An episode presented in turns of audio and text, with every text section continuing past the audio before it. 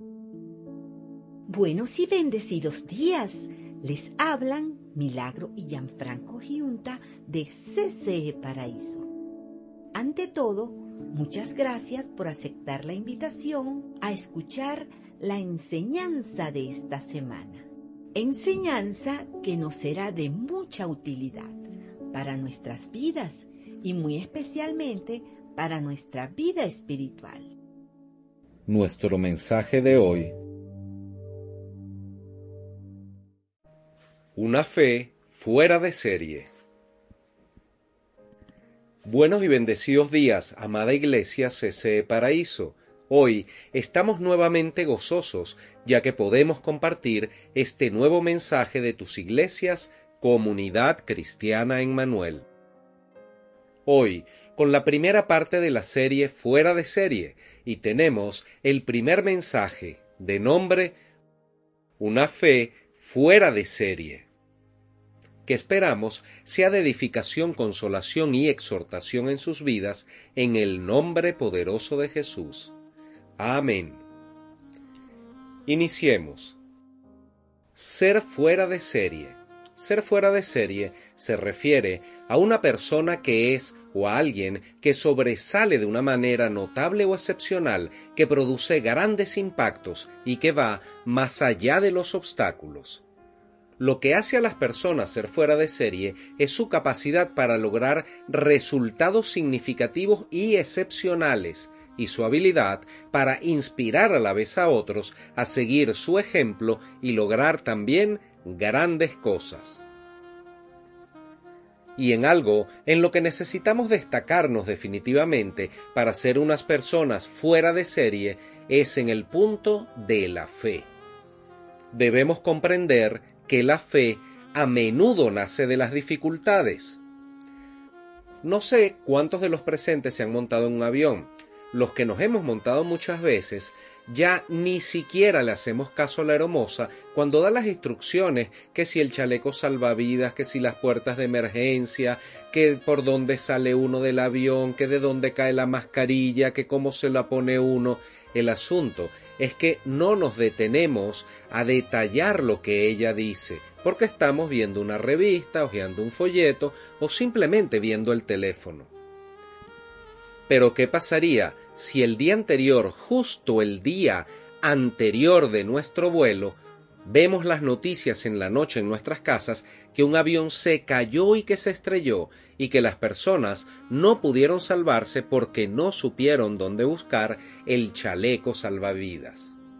Ahí cambiaría todo. Creo que nos detendríamos y pondríamos mucho más atención a la aeromoza en el vuelo que vamos a tomar. Trataríamos de escuchar muy bien las instrucciones, solo por si acaso, por si a las moscas, porque si ese avión llega a estar en dificultades, no sabríamos qué hacer. Por eso, por temor en este caso, es que pondríamos atención a lo que nos diga la aeromoza. Mientras la aeromoza nos muestre cómo asegurarnos el cinturón, uno de seguro se aseguraría el suyo. Mientras ella muestra la forma de dónde cae y cómo nos ponemos la máscara de oxígeno, uno vería hacia arriba para saber dónde está almacenada esa máscara de oxígeno que puede salvarnos la vida. De igual manera, cuando ella indique hacia las salidas de emergencia y cómo se abren las puertas, nosotros inmediatamente voltearíamos la cabeza para saber e identificar dónde están exactamente las puertas de emergencias más cercanas a mi puesto de avión y es que precisamente lo que la mayoría de las personas hacemos en un vuelo antes de despegar es esta. Nadie escucha ni le presta atención a la aeromoza. Nos imaginamos que a la aeromoza que da las instrucciones le provocaría pararse y gritar Es mejor que escuchen todos ustedes, porque por cualquier pequeño percance o tontería que tenga este avión, puede transformarse en una tumba viviente. Ahora bien, ¿Qué creen ustedes que pasaría si esta hermosa para poder llamar nuestra atención y que todos tengamos muy presente lo que ella está tratando de enseñarnos que nos salvaría la vida? ¿Qué sucedería si ella utilizara otros tipos de métodos? Como por ejemplo que agarre un muñeco con gasolina y le prenda fuego, o que en la pantalla de cada sección del avión pasen imágenes de los pasajeros corriendo en medio de, de, un avión en el fuego, o de pasajeros con un avión que acuatizó, que aterrizó en el mar forzosamente, y los pasajeros saliendo y tratando de nadar en el mar en la oscuridad de la noche, o quizá ¿Qué sucedería si ella pasara por los pasillos quitándole a todas las personas los teléfonos, las revistas y los tablets y diciéndoles pongan atención si quieren sobrevivir a lo que aquí pueda pasar? De verdad que esta pobre hermosa si hace esto perdería su trabajo. Pero aquí entre nos, ella estaría haciendo lo que debe hacer, porque esa es la forma en la que en un avión podemos salvar las vidas porque a los pasajeros en esa situación, cuando se les da la instrucción, realmente se les está haciendo un favor que puede ser tan grande como salvar su vida o la de otras personas.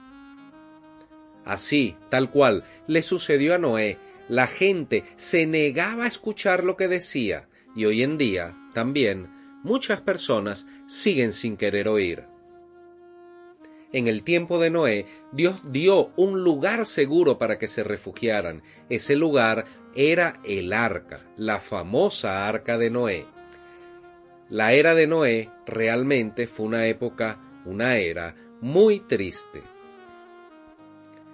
Génesis 6:11 Dios vio que la tierra se había corrompido y estaba llena de violencia.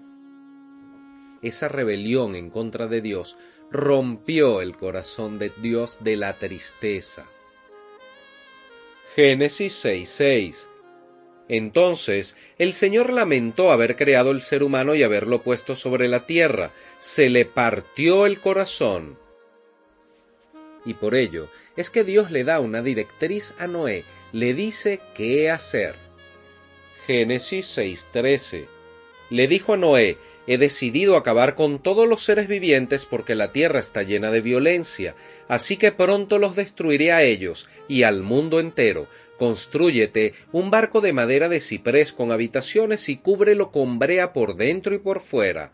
Construye el barco de este tamaño, 135 metros de largo, 23 metros de ancho y 14 metros de alto. Hazle una ventana a 46 centímetros del techo el barco debe tener tres pisos y hazle una puerta en uno de sus lados.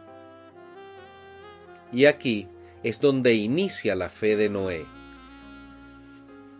Génesis 6:22 Noé hizo todo exactamente como Dios le ordenó. Aquí podemos ver claramente que la fe de Noé comenzó con obediencia y con acción. Así que cuando de repente el cielo se abrió de repente, que llevaban como ochenta años sin que lloviera, y comenzó a caer la primera gota, y llover y llover y llover, al poco tiempo el barco ya estaba meciéndose en el agua, un barco de esas magnitudes tan gigantes estaba flotando. Y lo más cumbre es que durante muchos días no paró de llover y por semanas Noé se estuvo preguntando ¿cuánto tiempo va a durar esto? Llovió en total por cuarenta días sin parar ni un segundo. Y Noé y su familia, en el arca, estuvieron flotando durante varios meses. En ese tiempo comieron la misma comida, olieron los mismos olores y miraron las mismas caras durante varios meses llegó un momento que ya ni siquiera sabían de qué hablar, hasta que al fin el barco chocó con algo que estaba por debajo de él y dejó de balancearse con las olas del mar. Noé se asomó por la escotilla y todo lo que vio fue agua, agua al norte, al sur, al este y al oeste del barco. ¿Saben lo que es eso? ¿Conocen esa sensación? Porque sí, hemos estado parados en el mismo lugar que Noé.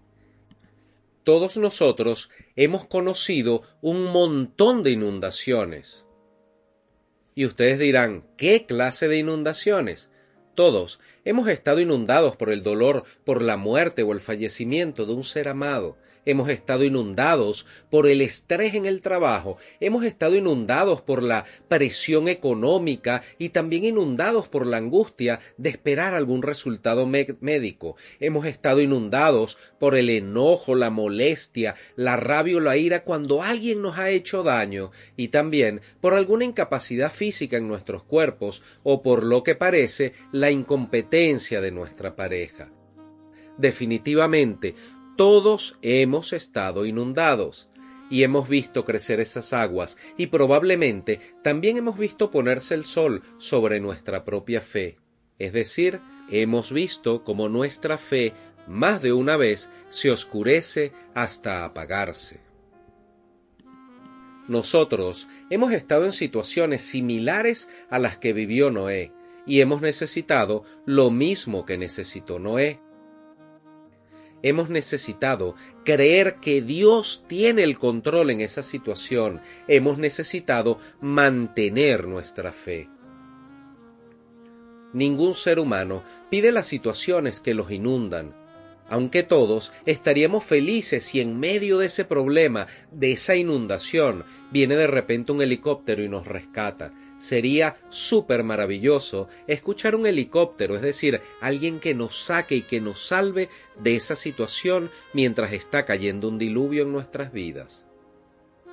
Noé envió un cuervo en una misión de exploración para saber si había algún pedazo de tierra que se había secado, pero ese cuervo nunca regresó. Luego, Noé envió una paloma, y la paloma sí regresó, regresó temblorosa y agotada, sin haber encontrado ningún lugar para posarse y ningún lugar para dormir, es decir, aun las aguas cubrían todo el planeta Tierra.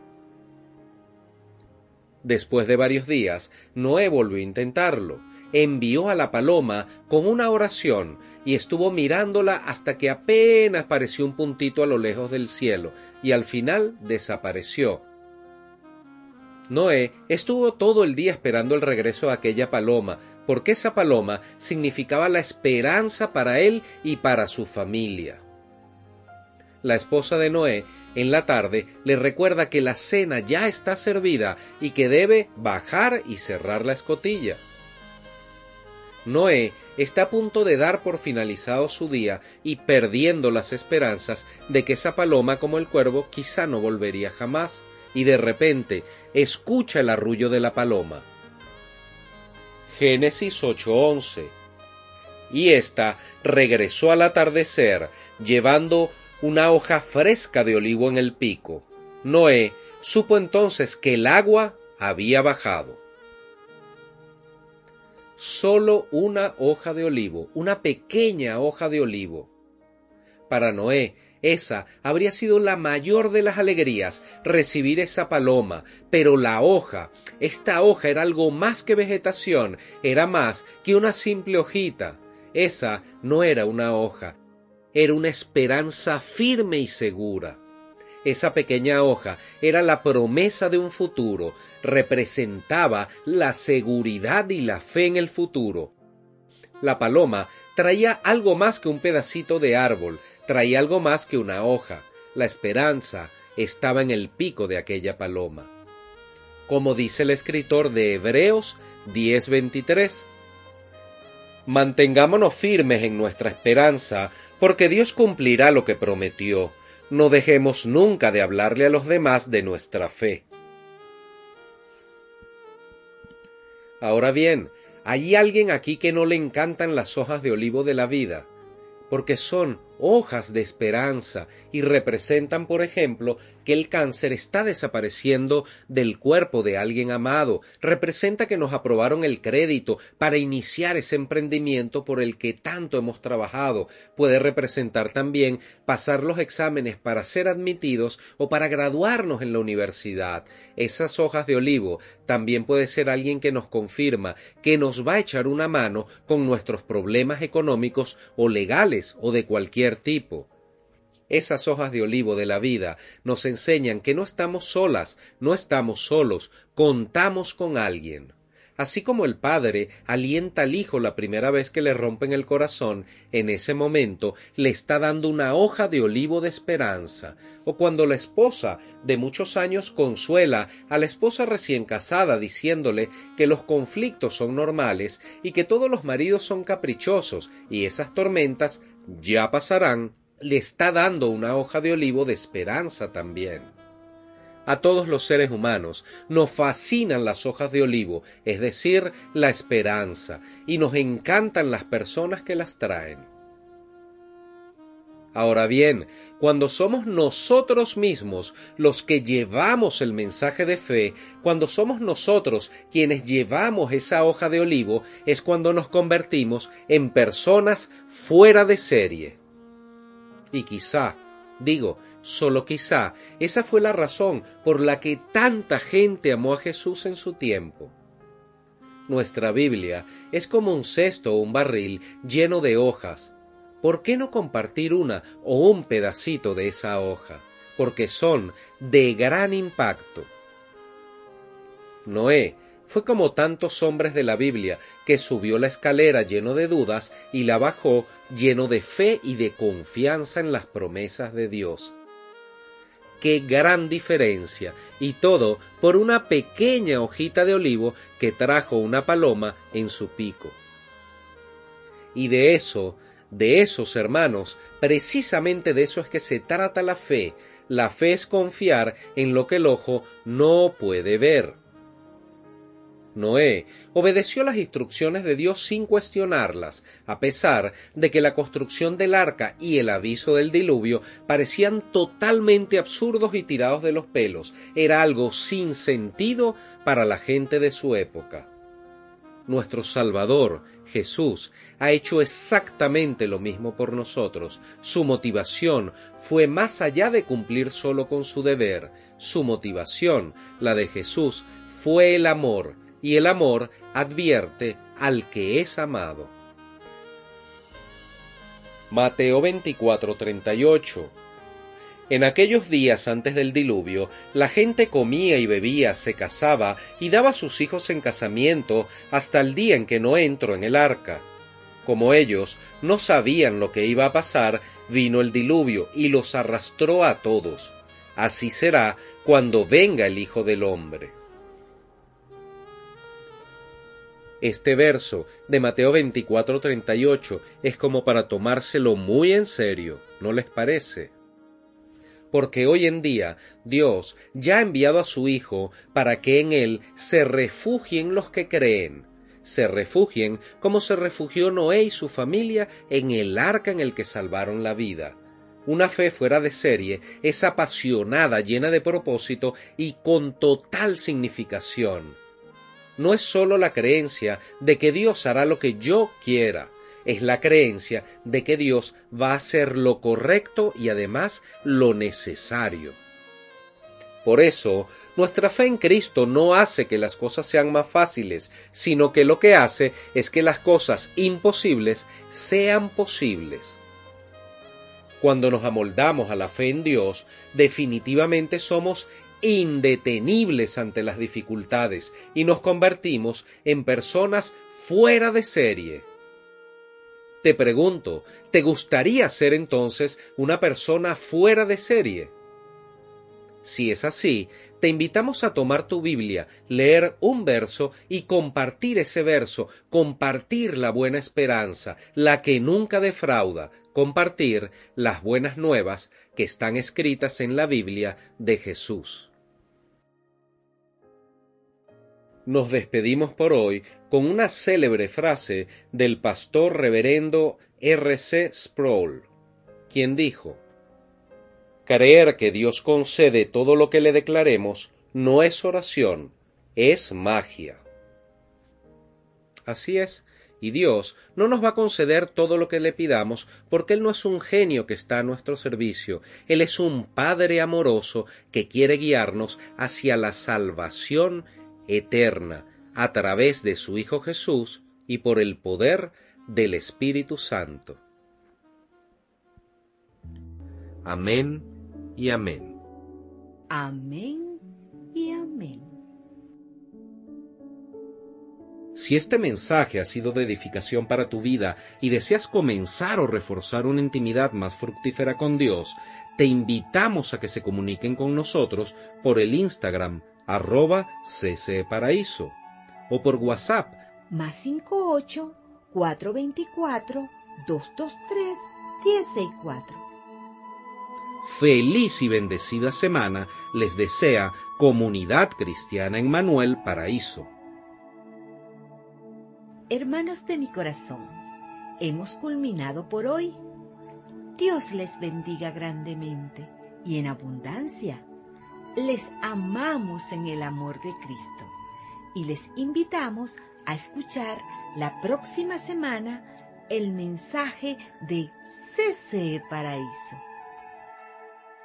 CCE Paraíso, más que una iglesia, somos una gran familia feliz.